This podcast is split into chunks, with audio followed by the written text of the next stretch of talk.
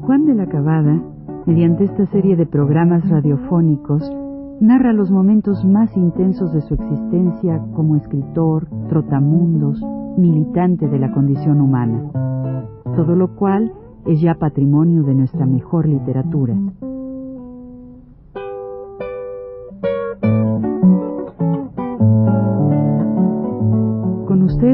Juan de la Cabada. Quisieran ustedes saber lo que ocurre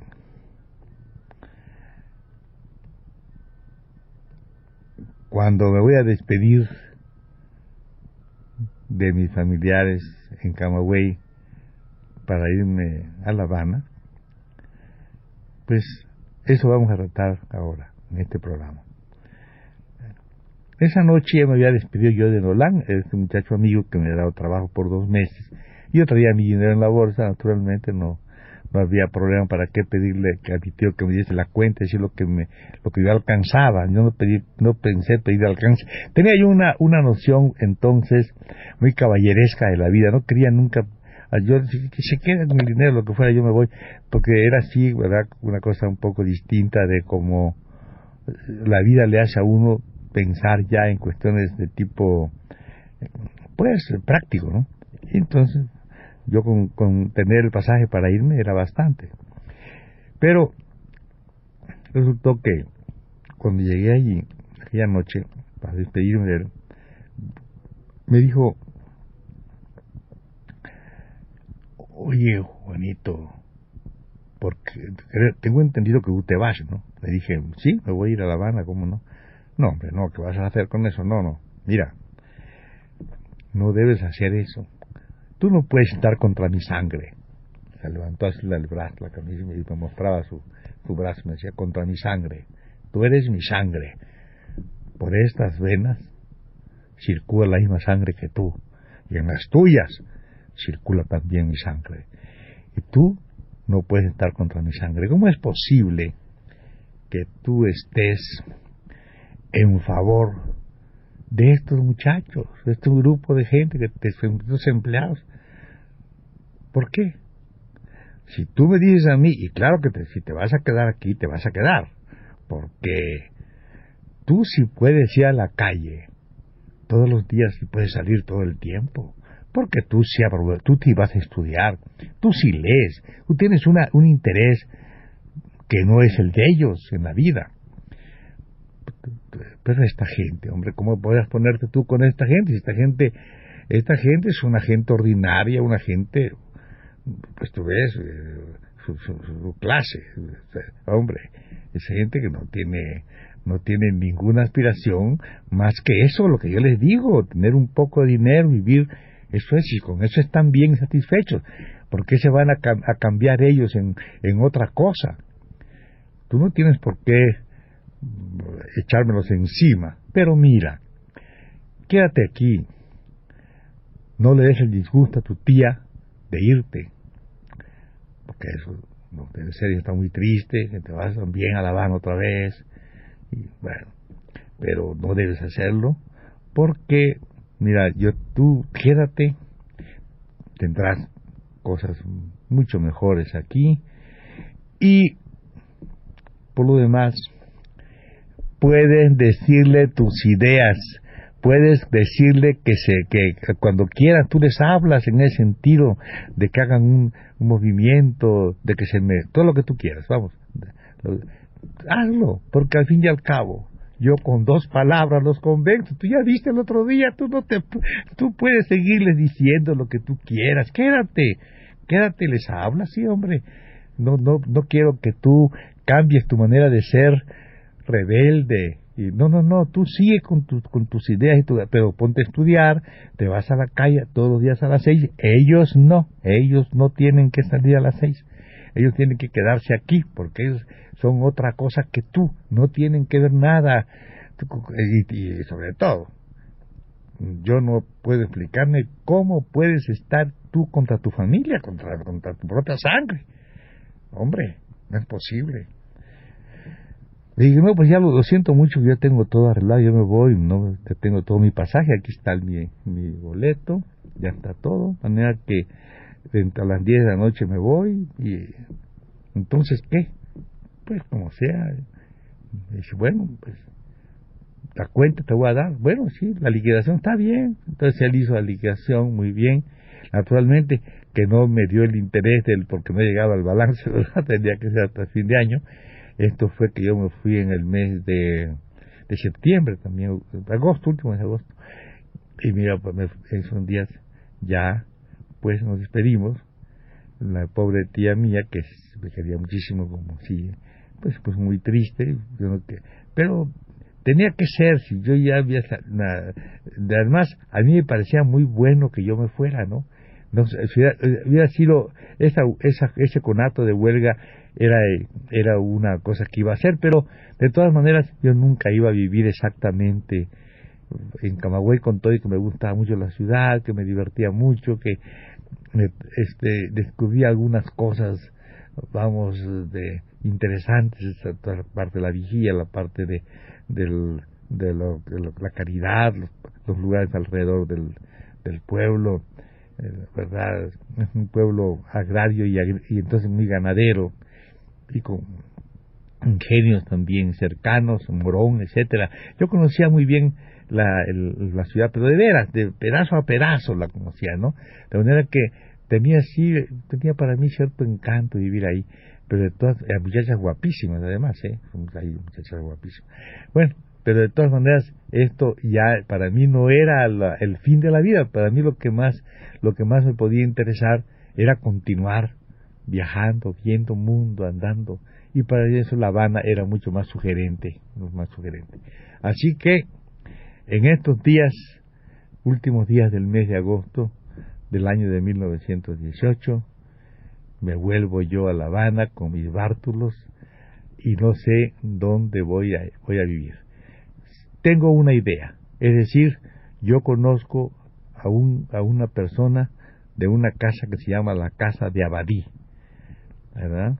Y esta persona es, es, el, eh, el apoderado de la Casa de Abadí, es un muchacho muy bueno que se llama Pérez, a quien yo llego, lo veo y me hospedo yo en esa en esa en esa casa, es decir, como digo, las casas de comercio de Cuba de entonces, de los almacenes de Cuba en La Habana, eran eran donde diga va a parar decían, porque así era, ¿dónde estás parando? pues estoy preparando en la en, en casa Huiques, en la casa Escalante, en, la, todas estas casas eran el, esto esto era una especie de comunidad española, digamos, donde no se iba a hoteles, iban siempre a los grandes almacenes a vivir y, había siempre una cama para cualquier. Llegué allí y este me hospedó en su casa, en la este amigo Pérez. Bueno, estando allí al, al otro día él estaba muy al tanto, me dice, Pérez, hombre Juan, ¿quieres venir aquí? Vamos a ir a regla, porque él era un hombre muy ocupado, pero no sé por qué motivo mm, conmigo perdía el, daba su tiempo para ayudarme, ¿no? No te no sé por qué. Es, el tipo de tipo de español de hay gente ejemplares extraordinarios y este era un hombre de daba todo su tiempo. Me dice, oye, ¿quieres venir? ¿Quieres trabajar, verdad? Si vamos a, regla, ahí tengo yo una gente que pues, quiera un plano. Nos fuimos a regla. Pero me presentó a un señor chaparro, tenía también una peletería, ya hombre grande, y a mí me pareció que no, ¿verdad? Porque mira, el señor era medio visco así, y yo, naturalmente, él está muy interesante. Yo, estuviera, yo dije, yo, le, lo resuelvo, yo lo resuelvo. Y salimos él y yo, ¿qué pasa? no, hombre, no es horrendo esto, hombre, no. Me bueno, no está bien, tienes razón, tienes razón. Vamos, y nos fuimos ahí. Hasta que un día, como a los dos días, él me, me llevó a un, con un amigo suyo que se llamaba Abelino Suárez. Este Abelino Suárez hijo de un gallego también como él, como Pérez, llamado este Suárez era, era, el hijo de un señor Cipriano Suárez, que estaba en España. Cipriano Suárez era socio de, de don Manuel Serra y Charles Wickes. Entonces la casa se llamaba Wickes y compañía. Pero resulta que todos estos señores, estos, estos viejos ricos, todos vivían en Europa. Wickes en Londres, Luis Serra en Toulouse, Francia, y Cipriano Suárez en Galicia. De manera que allí estaba, tenía a su hijo allí, que tenía al hijo de apoderado, y este muchacho, joven, con joven un poco más grande que yo, tendría, a ver, entonces 23, 24 años ya, este me recibió y inmediatamente me dijo que yo hiciera una solicitud por escrito. Fui a la casa de Abadí, hice la solicitud, Pérez la llevó y volvió diciendo que ya tenía yo el empleo. De manera que al día siguiente salí y cogí una, una, una, fui a vivir a la calle de Sol, en un cuarto de la calle de Sol, y me fui a trabajar a, la, esta casa. ¿Para qué? Para, que, para ser agente aduanal. Agente aduanal y agente en la lonja.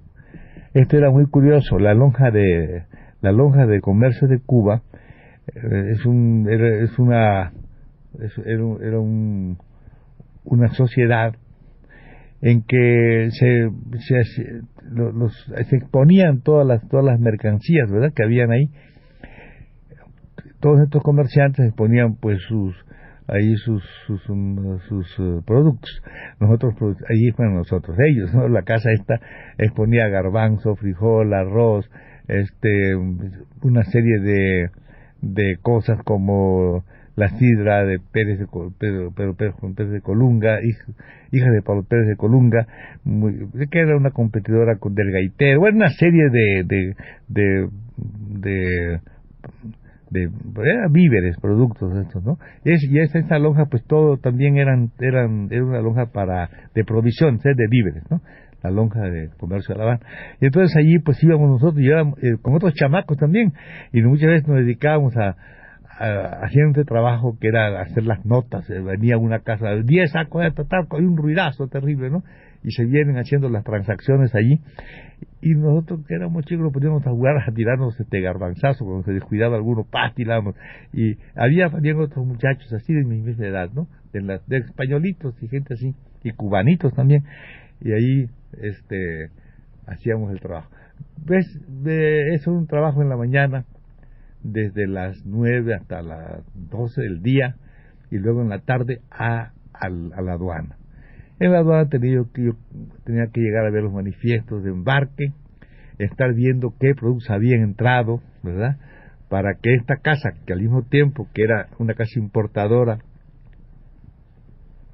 pues supiera qué había llegado del extranjero para los para mantener los precios.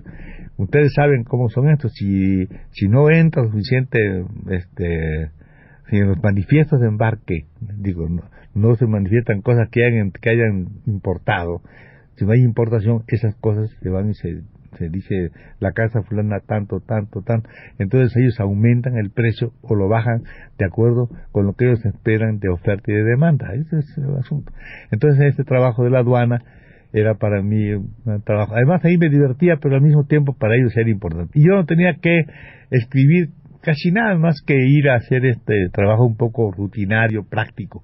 Lo único que hacía era hacer lo que se llamaban recordatorios, que era escribir, cuando venía yo después de la aduana, escribirle a todos aquellos que en los recordatorios debían, debían dinero, es decir, los, los que debían.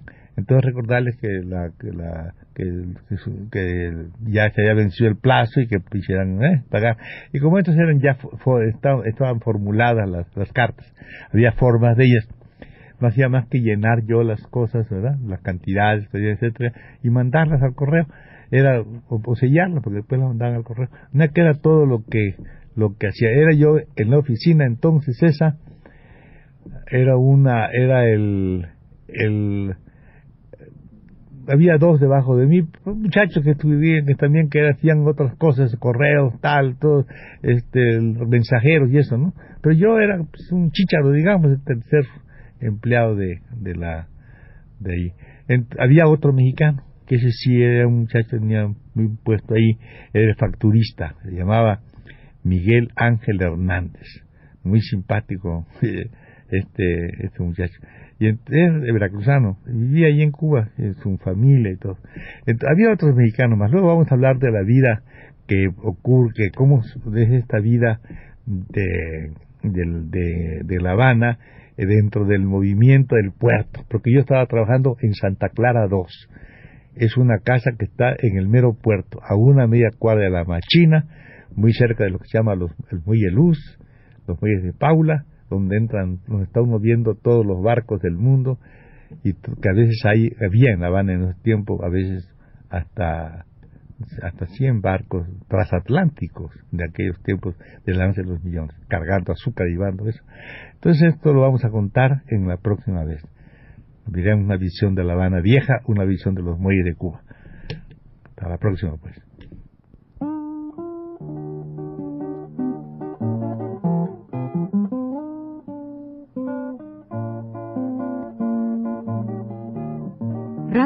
Universidad presentó Recuento vivo.